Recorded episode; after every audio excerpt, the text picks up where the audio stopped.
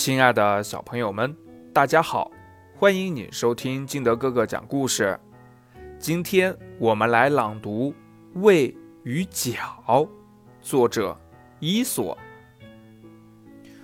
人的脚与胃不断的争吵，谁的力气大？脚说：“当然是我的力气大。你看，人的整个身体都被我举着。”还到处移动，这还不算什么。当人跳高时，我能把整个人体给高高甩到空中去；当人踢球时，我踢出去的力量有好几百斤，把整个肚子搬来搬去更是毫不费力。